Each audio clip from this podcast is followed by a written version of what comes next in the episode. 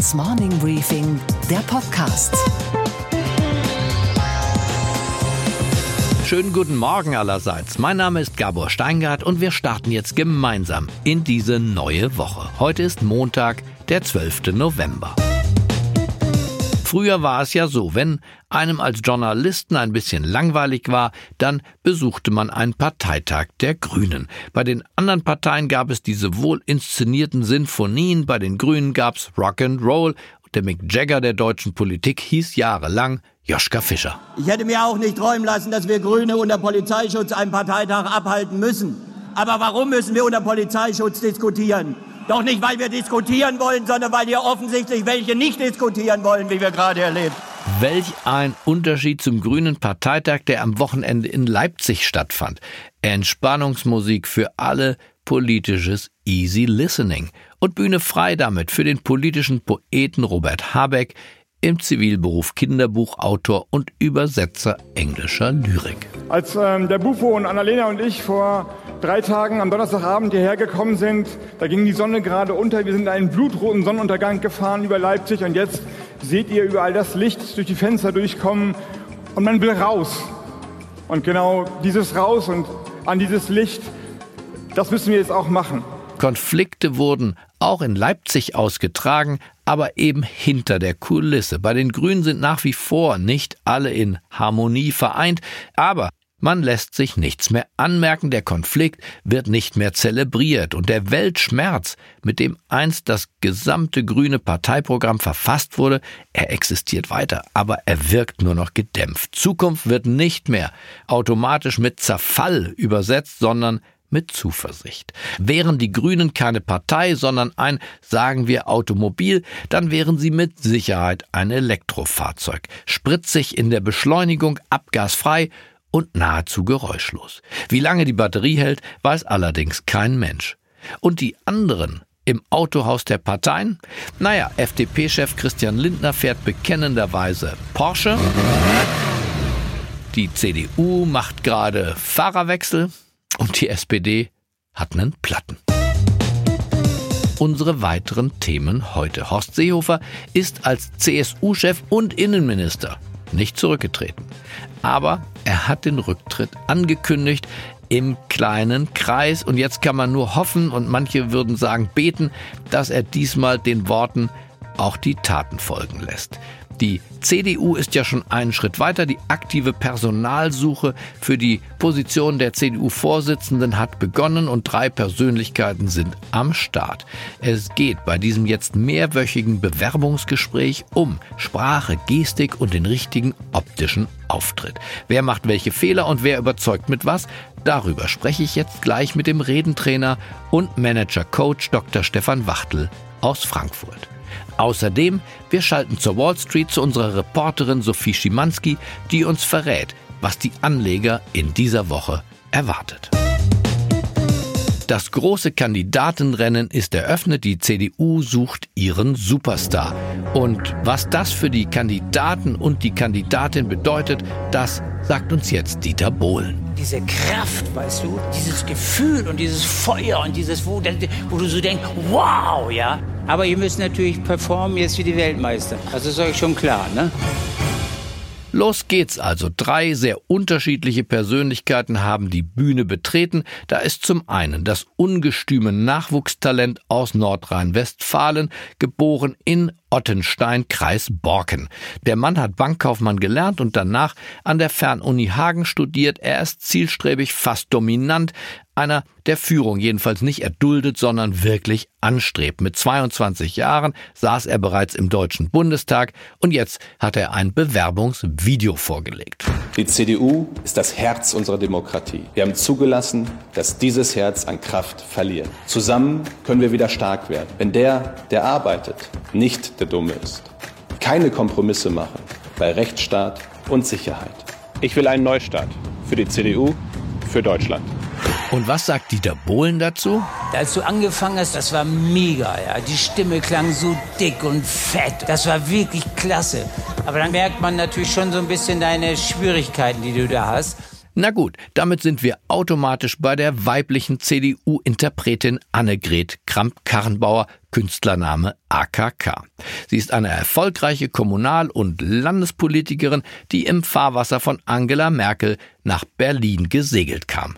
Sie hat vorher noch Politikwissenschaft studiert und nein, nicht die meiste Zeit ihres Berufslebens, sondern die ganze Zeit ihres Berufslebens in der Politik, man muss sagen, in der Partei gearbeitet. Und keine stellt so schöne Fragen wie sie. Die entscheidende Frage ist, was also ist jetzt zu tun. Das Ringen auch um die Frage, wie viel Zukunftsfähigkeit wir insbesondere auch in Deutschland haben werden. Eine Wahl, bei der es um die Frage ging, ähm, wie die Zukunft für dieses Land weiter gesichert wird. Der Shovi Bohlen hat hier mit Sicherheit keinen substanziellen Beitrag zu leisten, aber ich sehe, er, er, will unbedingt, Sie kennen ihn ja. Das toucht mich natürlich als Mann dann nicht so, ja. Und dann wäre da noch der Friedrich Merz, der Grenzgänger, der Mann, der aus der Wirtschaft kam, in die Politik und von dort dann wieder in die Wirtschaft zurückwechselte.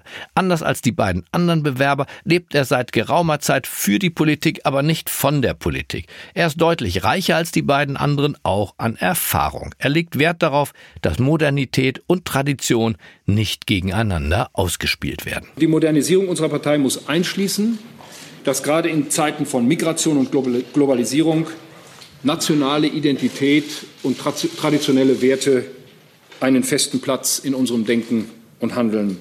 Bei der Bewerbung um den Vorsitz für die CDU geht es ja nicht um Taten, sondern zunächst mal um Worte. Viele Wochen lang. Es geht nicht um Fakten, sondern um Gefühl und Gespür. Insofern ist neben Schlitzohrigkeit auch die Kunst des öffentlichen Auftritts gefragt. Und deshalb habe ich bei dem vielleicht renommiertesten deutschen Redentrainer und Management-Coach Dr. Stefan Wachtel in Frankfurt angerufen, um ihn um seine Bewertung zu bitten. Dr. Wachtel, das muss man vielleicht vorneweg schicken, ist keiner dieser glatt polierten Management-Trainer, sondern das, was man eine Type nennt.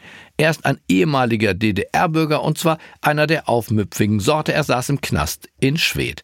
Noch rechtzeitig vor dem Niedergang der DDR hat er sich davon gemacht. Er hat sich dermaßen intensiv mit Sprache und Literatur beschäftigt, dass er für viele zum Vorbild wurde, die von Berufswegen den großen Auftritt brauchen.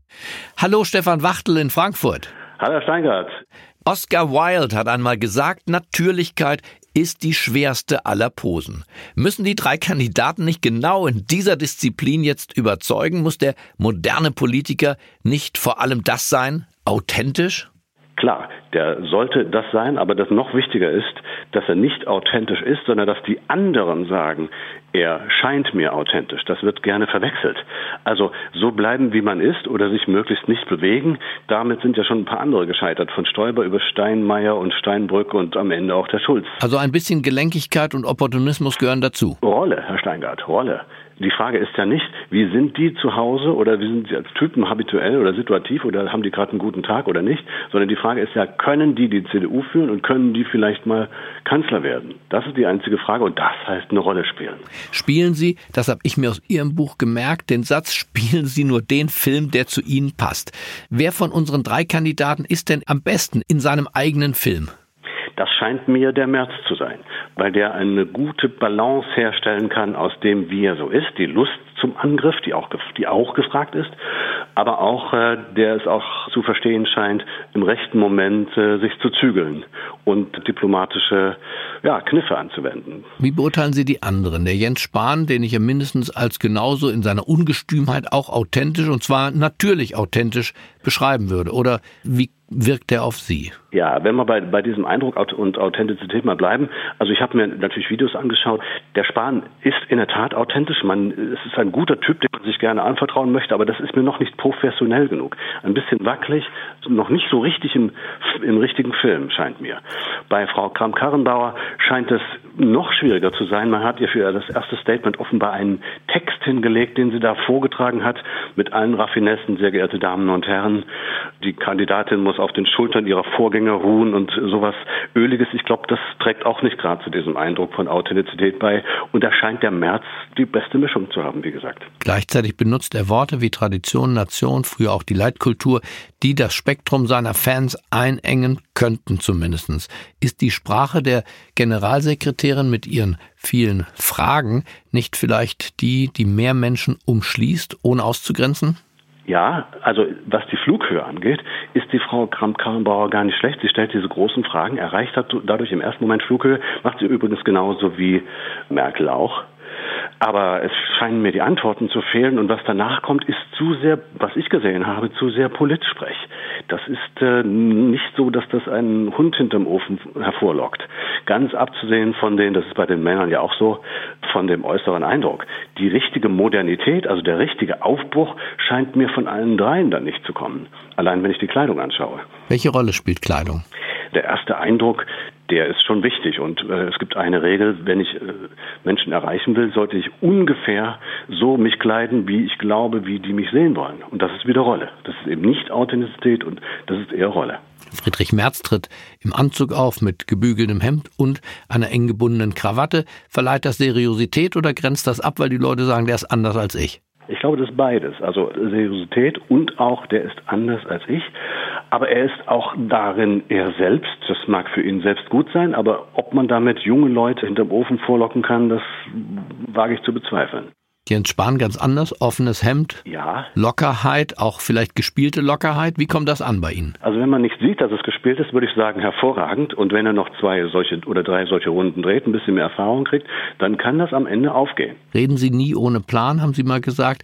Aber ein Text sei eben noch kein Plan. Erklären Sie mal den Unterschied zwischen Plan und Text. Bei Frau Kramp-Karrenbauer war es so, bei Herrn Spahn scheint es mir bei dem Statement auch so gewesen zu sein, dass ursprünglich ein Text da war. Und Text ist immer in der Regel zu gutes Deutsch, zu langsätzig, zu substantivisch und das ist eben zu gefährlich. Wir brauchen eine mündliche, Menschen, die jemanden wählen sollen, brauchen eine mündliche Sprache und eben keine schriftliche Sprache. Dummerweise ist Vorbereitung oft als Text und das ist falsch. Es muss in Stichworten passieren. Merz scheint da besser zu sein. Der hat freier geredet. In seinem ersten Statement hat er sich ein bisschen zu sehr auf das Freie verlassen. Aber dann nachging das besser und ich glaube, das ist die bessere Methode. Weg vom Text. Sie sagen ja auch, man sollte sich ein Brandzeichen schaffen. Also wie die Kühe in Texas schaffen Sie sich ein Etikett, ein Label.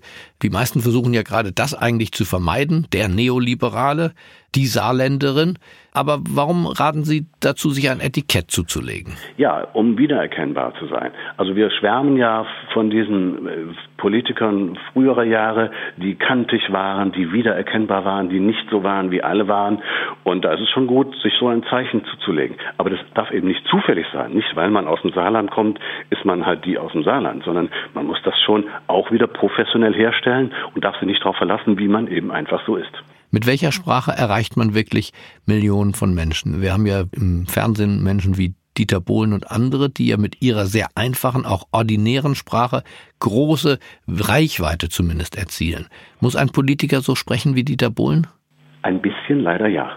Ein bisschen muss er es. Er muss es schaffen, zumindest so zu sprechen, dass man ihm längere Zeit zuhört, dass man vielleicht das Gefühl hat, er spricht mit einem.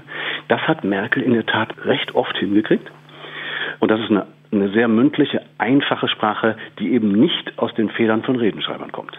Welcher Politiker weltweit, wenn wir von Obama bis Kennedy schauen, wen benutzen Sie in Ihrem Redentraining als Vorbild?